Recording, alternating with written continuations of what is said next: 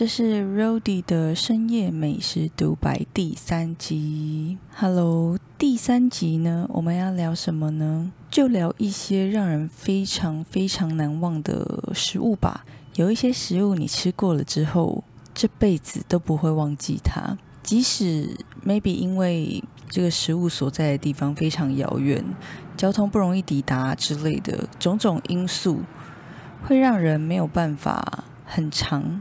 吃到它，它没有办法成为我们日常生活中每天会吃到的食物。你可能这一辈子就吃了它一次两次。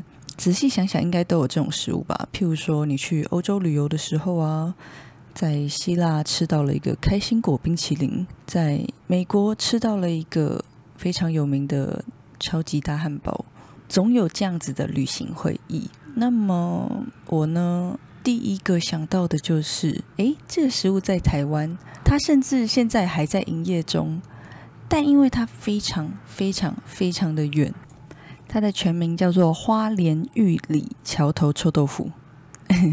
它在应该说这间臭豆腐店，基本上全台湾爱吃臭豆腐的人应该都有听过它的名字吧，非常的出名。它甚至被封为就是全台湾最好吃的臭豆腐。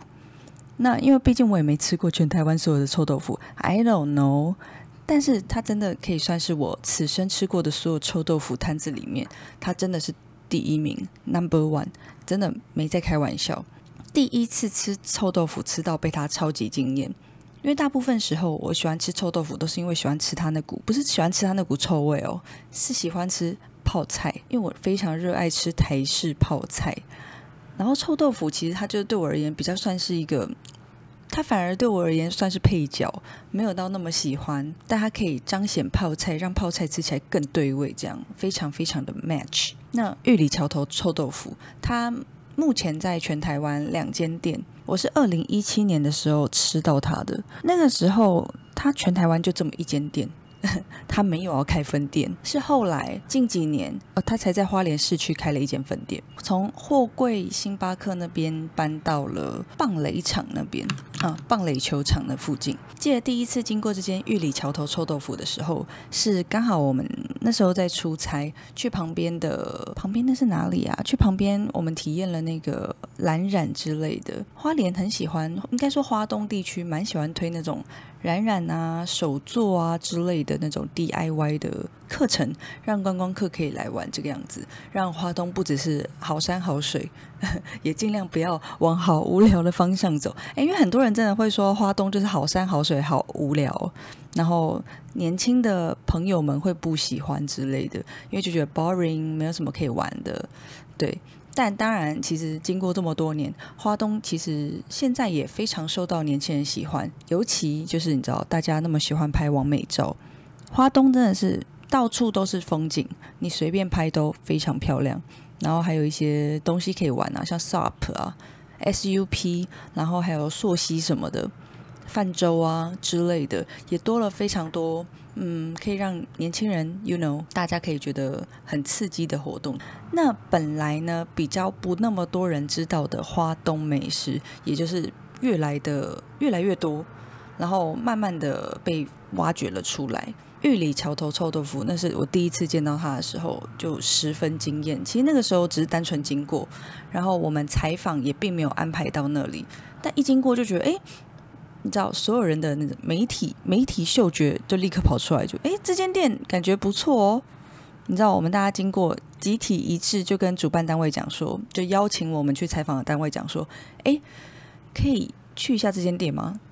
因为就在旁边嘛，然后刚好又是下午的时间，感觉吃个下午茶不错。大家都同时对这一间臭豆腐店非常感兴趣，它的味道啊，或者是它的外观，因为它其实超大一间店的，就会觉得说玉里。感觉根本路上没有什么人啊，然后感觉也没有什么人在观光。当然，我们去的时候是平日啊，下午这种时间确实是不容易有很多人在路上啦。但是如果是在台南或者是一些比较多观光客的地方的话，其实平日下午也还是会感觉到一些你知道来玩的人，你可以感觉到那种很多观光客在那边走动啊、拍照啊、买东西啊之类的，然后在度假的氛围。可能那边感觉起来就是宁静的小镇，感觉大家就在那边真的是在生活啊，所以我们就立刻感觉这间店一定要去，应该是一间很不错的店。对，放眼望去，好像都是在地人在吃这样子。然后我们那时候经过的时候，其实好像店里人潮没有到很多，但是你就可以看到几个感觉，哎，感觉很常来吃的那种熟客，在地人熟门熟路在那边吃着他们的台式下午茶臭豆腐。然后就觉得，哎，它臭豆腐怎么味道非常特别，一定要吃吃看。于是我们就撸了一下主办单位，OK，他们就立刻帮我们安排了，让我们来稍微品尝一下。我记得那个时候我们好像是几个人吃一盘，几个人吃一盘这样，总共包叫了几盘。但 anyway，就一靠近老板的摊子，然后我们就开始东拍拍西拍拍嘛，拍 menu 啊，然后拍老板啊，拍他的炸锅啊。这个时候就发现，哎，它的油炸锅非常的特别，它有三大锅。我说什么意思？他生意这么好，好带有三大锅？因为我们一般你在外面看臭豆腐摊，你家附近、你家巷口，或者是你平常自己喜欢吃的臭豆腐，哪有人有这么多个锅子啊？通常都是一个大锅子，然后在里面哎煮一下，哎炸一下，OK，好沥干沥干油，好切一切，哎丢泡菜，然后加蒜。然后加酱油，要不要辣啊？要不要筷子啊？通常是这个样子嘛。我想说，怎么那么奇怪？老板，为什么你有三锅炸锅？跟老板聊了一下之后，才发现原来他三个炸锅温度不一样。呃，我看一下，我确认一下温度，分别是八十度、一百二十度到两百四十度三种温度。他每一盘臭豆腐都先经过这三种温度的油炸，才可以炸出不同凡响的臭豆腐。呃，我那个时候二零一七年去的时候，好像是第二代第二代老板接手。二零一六年左右去设置了自己的臭豆腐工厂，就等于他们规模其实做的算蛮不错的。虽然他只有一间店，那个时候一间店而已，他就可以做自己的工厂，然后供应自己的臭豆腐，等于算是他的一般的小店基本上做不到这件事。一般小店怎么可能会花钱去？弄一间自己的食品工厂，就为了臭豆腐，就这样一个品相，怎么可能？所以那个时候聊的时候就觉得，天哪，这间真的是不得了的店呢。但在去之前，我真的是从未听过这间臭豆腐，因为那个时候我们就只是你知道，生活在台北，然后每天吃的，应该说能够吃到臭豆腐，诶，就是家附近的，你不觉得它有多好吃？然后就觉得哦，但就是偶尔会想吃吃看嘛，因为毕竟。喜欢泡菜，OK，蒙加，我们就稍微吃一下，不要饿到就好，解一个瘾就好。那玉里桥头臭豆腐，它最屌的点就是，它是真的做到外酥内嫩，不刮嘴，而且它外面的酥是真的酥的让人很舒服。这样能够让你理解吗？因为其实我们真的很常在吃一些炸物啊，或者真的好硬哦，就是它真的会刮你的嘴巴。因为像我自己是觉得我的嘴巴可能算是比较柔嫩，这样讲感觉超不要脸，但就是因为我的很容易就觉得说，应该说特别容易感受到就是 口腔内的不适，有一些太硬啊或者什么的，对于软硬度我是特别敏感或怎么样的，它真的是不得了，perfect，它的外皮的酥脆度是真的是非常的刚刚好。完全不会让你觉得哦，我的嘴巴吃的有点不舒服，然后有点被刮到啊，你知道？但我觉得 maybe 对钢铁嘴巴来讲就没什么差异。对，有一些人可能特别喜欢那种硬到爆炸的，越硬越好。但我比较喜欢软软的这样，对，不要那么硬啊！你那么硬，我咬下去就变饼干嘞啊！这么像饼干，我就直接吃饼干就好，我干嘛要吃臭豆腐？或者我就去买炸皮就好了，我就一直吃那个炸皮就好。但它就是。如此的完美，真的哎！先在此击推，如果你也爱吃臭豆腐，一定要去吃玉里的桥头臭豆腐，它真的太特别了，外皮的酥，内里的嫩。我觉得 maybe 是因为它经过了三种温度的油炸，八十度、一百二十度、两百四十度，三种不同的温度才能够炸出这种真正的外酥内嫩。因为你看，我们一般在外面的臭豆腐店，真的也看不出它有在对温度上有什么特别的讲求，基本上就是一口锅子嘛，它的温度大概就是那样嘛。它好像没有办法做出你知道三口恒温的锅子。一口固定在八十，一口固定在一百二，一口固定在两百四。所以他没有办法做出像他这样子那么讲究 SOP 的臭豆腐。然后再加上它很特别的地方是，因为我们大部分看到臭豆腐，它都是搭配泡菜、台式泡菜，然后有一点点的红萝卜丝，然后配上一点点高丽菜吧。那是高丽菜吗？台式泡菜是高丽菜吗？还是大白菜？Anyway，反正就是菜配上红萝卜丝。但是它很特别的是，它也加上了九层塔，还有白萝卜丝，非常的奇妙。而且它三口锅子的底部。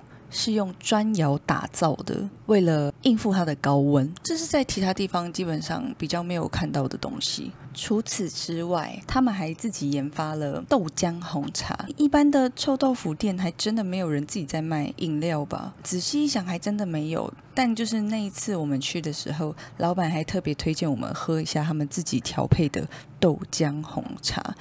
诶，其实那在二零一七年的时候。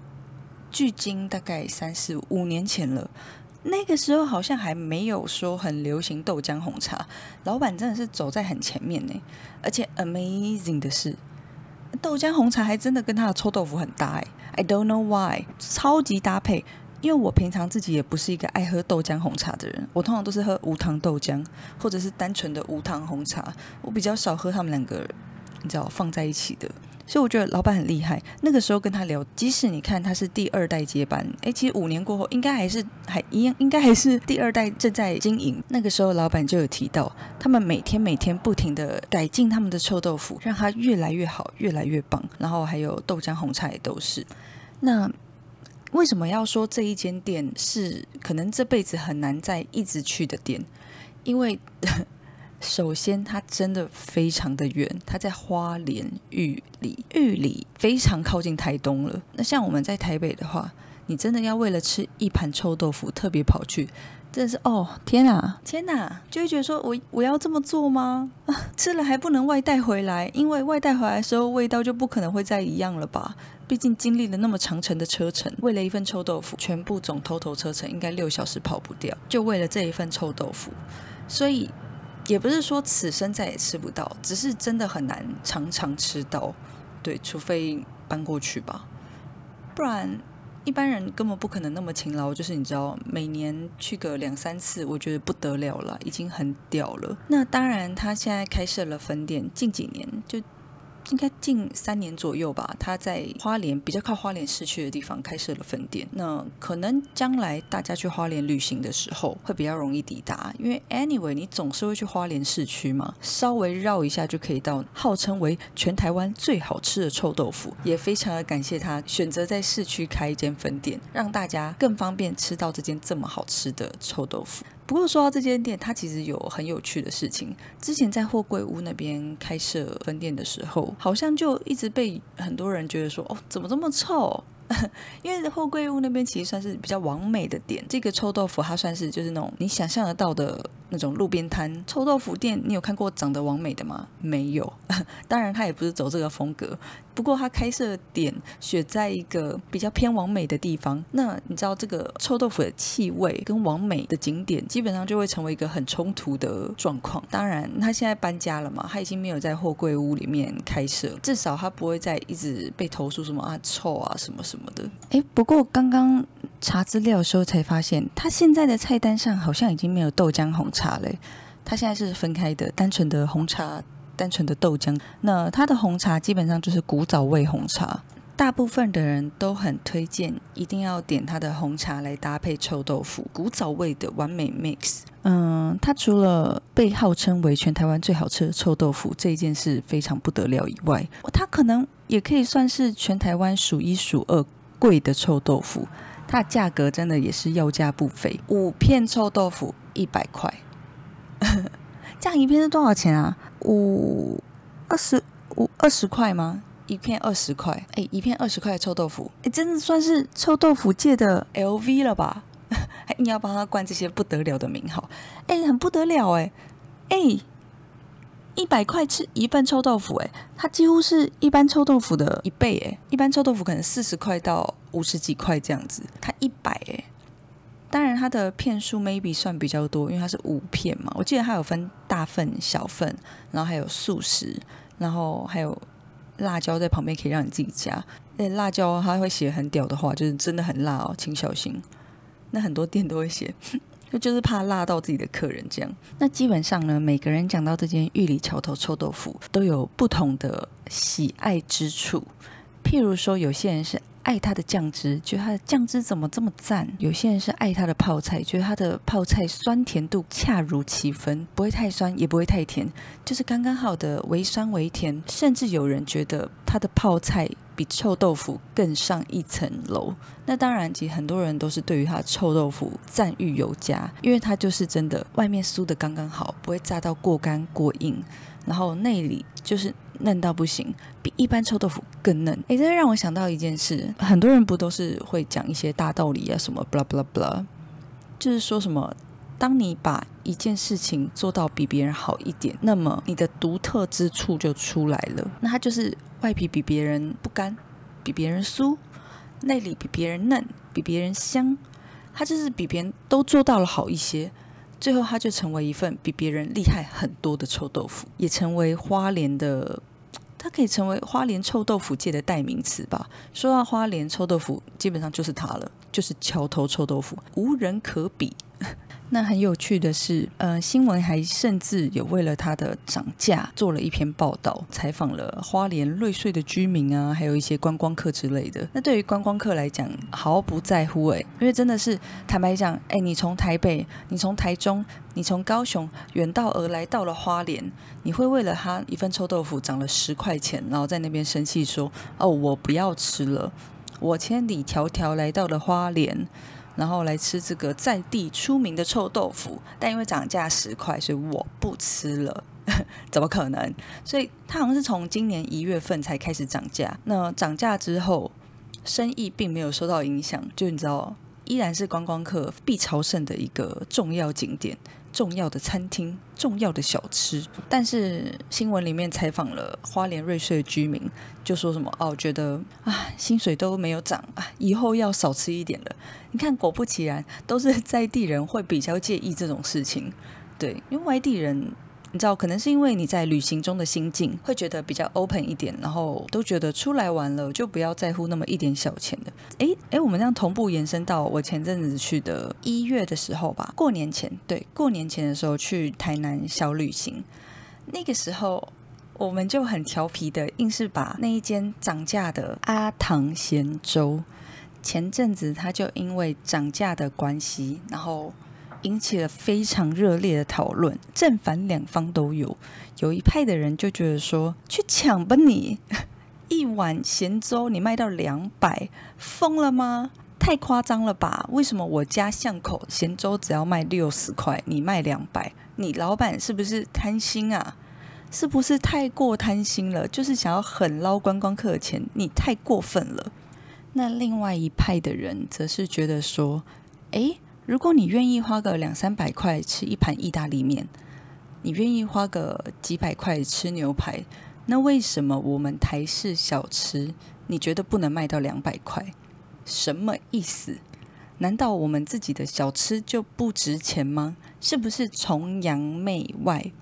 当然，就是这种各方面声音都有，所以因此引发了非常大的讨论度。But 我自己虽然在台南念书念了四年，但真的对咸州是没有什么概念呢。对我们这种台北小孩来讲，咸州感觉就是里面不一定会像台南人所加的，你知道那么多海鲜，这么多鱼啊、鱼肚啊、鱼的 everywhere 啊。对我们来讲，咸州就是，嗯，我只只只吃过妈妈煮的，妈妈煮的里面就会加各式她想加的料，可能一些虾，然后。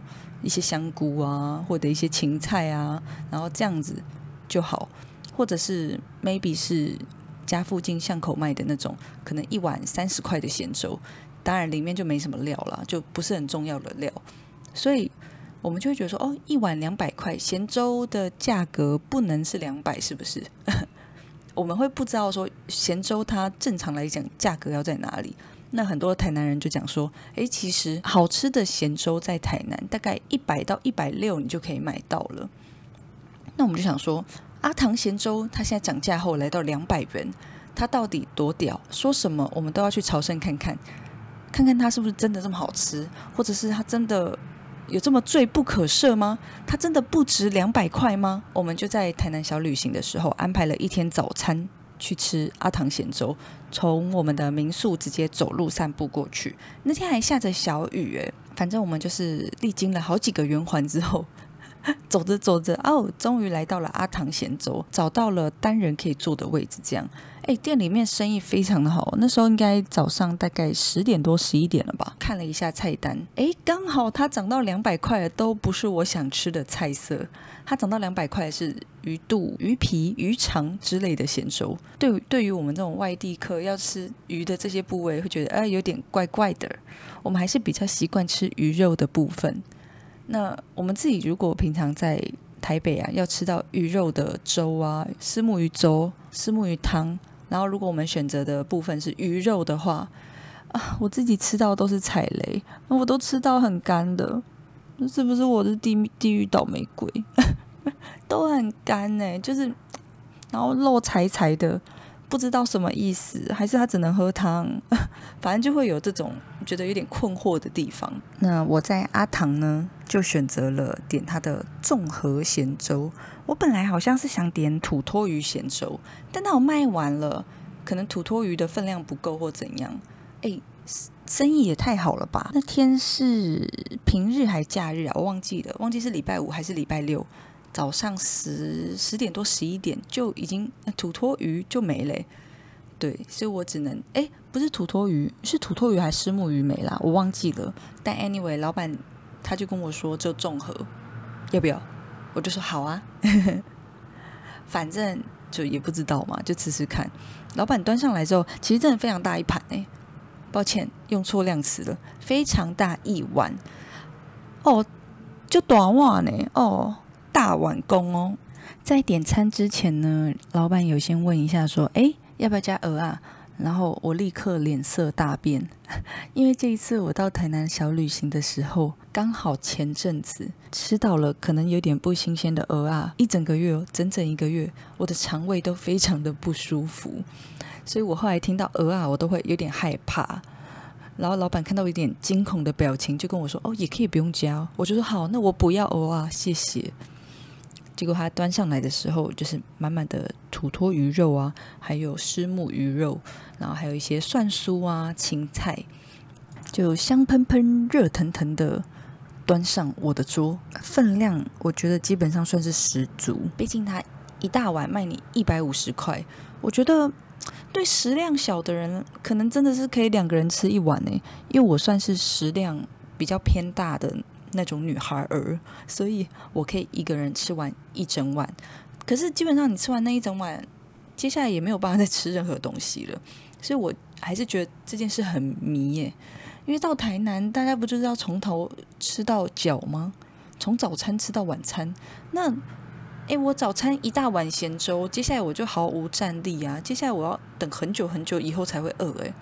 我大约要等四到五个小时之后，我才能够再吃下一餐呢。真的，果不其然，我那一天早上十十一点左右吃到这碗咸粥，我好像到下午三四点还是四五点之类才吃东西，中间我只有喝点茶、喝点咖啡什么的。对，就是那一大碗咸粥填满了我一整个白天。那基本上，我觉得它吃起来的口味啊、分量啊，还有鱼肉的量也都是非常的够。那一整碗除了饭以外，然后就是满满的肉啊。它不会让我觉得说哦，我吃了哦，每一口都吃不到鱼肉，肉在哪里？怎么都找不到哦。老板，肉只放两块是不是？怎么我都吃不到肉？他完全不会这样，他真的是你每咬一口它都是肉。那因为我自己没有加鹅啊，我觉得它没有加鹅啊，基本上就很好吃嘞，就是有一股海鲜的鲜味，鱼肉的鲜甜，而且。它的鱼肉每一块都是帮你弄的小小块的，让它跟米饭的大小不会相差太多。那它让鱼肉维持跟饭的米粒的尺寸差不多，这样吃起来就会更顺口。然后不会觉得说有鱼肉特别大块很碍口，吃起来大小不一，口感不够顺畅的感觉，这点做的非常的棒，吃起来就更加好吃，也更加方便。所以我觉得它基本上口味是相当不错，然后也是很有在台南也算是很有代表性，对我们这种死观光客来说。哎，我们虽然是死观光客，但我们也是想吃好吃的。台南人真的不要再这个样子了，不要再说什么都你家巷口最好吃，然后还不说是哪一间。你知道，听到观光客去吃这些观光名店，就会嘴角默默的笑了。不要再耻笑我们了，好吗？哎，这些你们可能觉得不怎么样的名店，搬到外地都是不得了的店呢，好吗？我们真的是平常很难吃到这一种 level 的在地小吃。I'm so sorry，因为我们真的是没有，好吗？没有。所以对我们来讲，CP 值这一块对阿唐咸粥，以我们这种外地人的角度来看，是绝对 OK 的。我吃的是综合咸粥，那它的要价一百五十元，但它非常大一碗。If I want，我可以把它分成两餐。对，抱歉，我今天一直唠英文，因为我刚刚在看《创造安娜》，反正我在看美剧啦，最近 Netflix 上面很红的美剧，所以现在就是你知道里面的主角一直不停的讲英文，我们听久了，不小心就一直唠英文了。我真的很抱歉，感觉很在那边很白痴。晶晶，好了，不然你们今天叫我晶晶好了。我今天是晶晶体。反正我觉得像阿唐咸粥这种店，对我们来讲是很 OK 的。毕竟它涨到两百块的粥，我根本也是不敢吃啊。鱼肠鱼肚对我来讲有点太油了，我会怕。鱼肠我根本不知道它长什么样子。大家有在推荐鱼肠粥吗？如果你们有推荐的话，在下面留言告诉我好了。你们有没有吃过鱼肠？如果你们真的鸡推，我们下次到台南去的时候，就挑战看看鱼肠粥，有点怕哎，会不会很腥？反正就是我们稍微想象一下，就会觉得会不会过腥啊？因为太腥太油的话，我都会怕。对啊，我比较偏清淡一点，不太喜欢那么油。那再跟我分享吧。诶，仔细想想，我们今天这样聊一聊，反而不是我们本来想的那个题目，也不是什么。到死都吃不到的食物，抱歉，我现在立刻纠正。这是一些即使涨价了，即使很贵，我们还是愿意吃的食物。就是今天这两间花莲的玉里桥头臭豆腐，以及台南的阿唐鲜粥。你们每个人心中都有自己推荐的像这样的食物吗？即使它涨价了五块、十块、二十块，你都还是愿意掏出你的新台币，定时下架它？快和我分享一下你们自己心中这样子的名单好吗？底下留言，然后给我五颗星。Anyway，谢谢大家今天的收听，第三集就此结束，拜拜！记得按下订阅钮哦。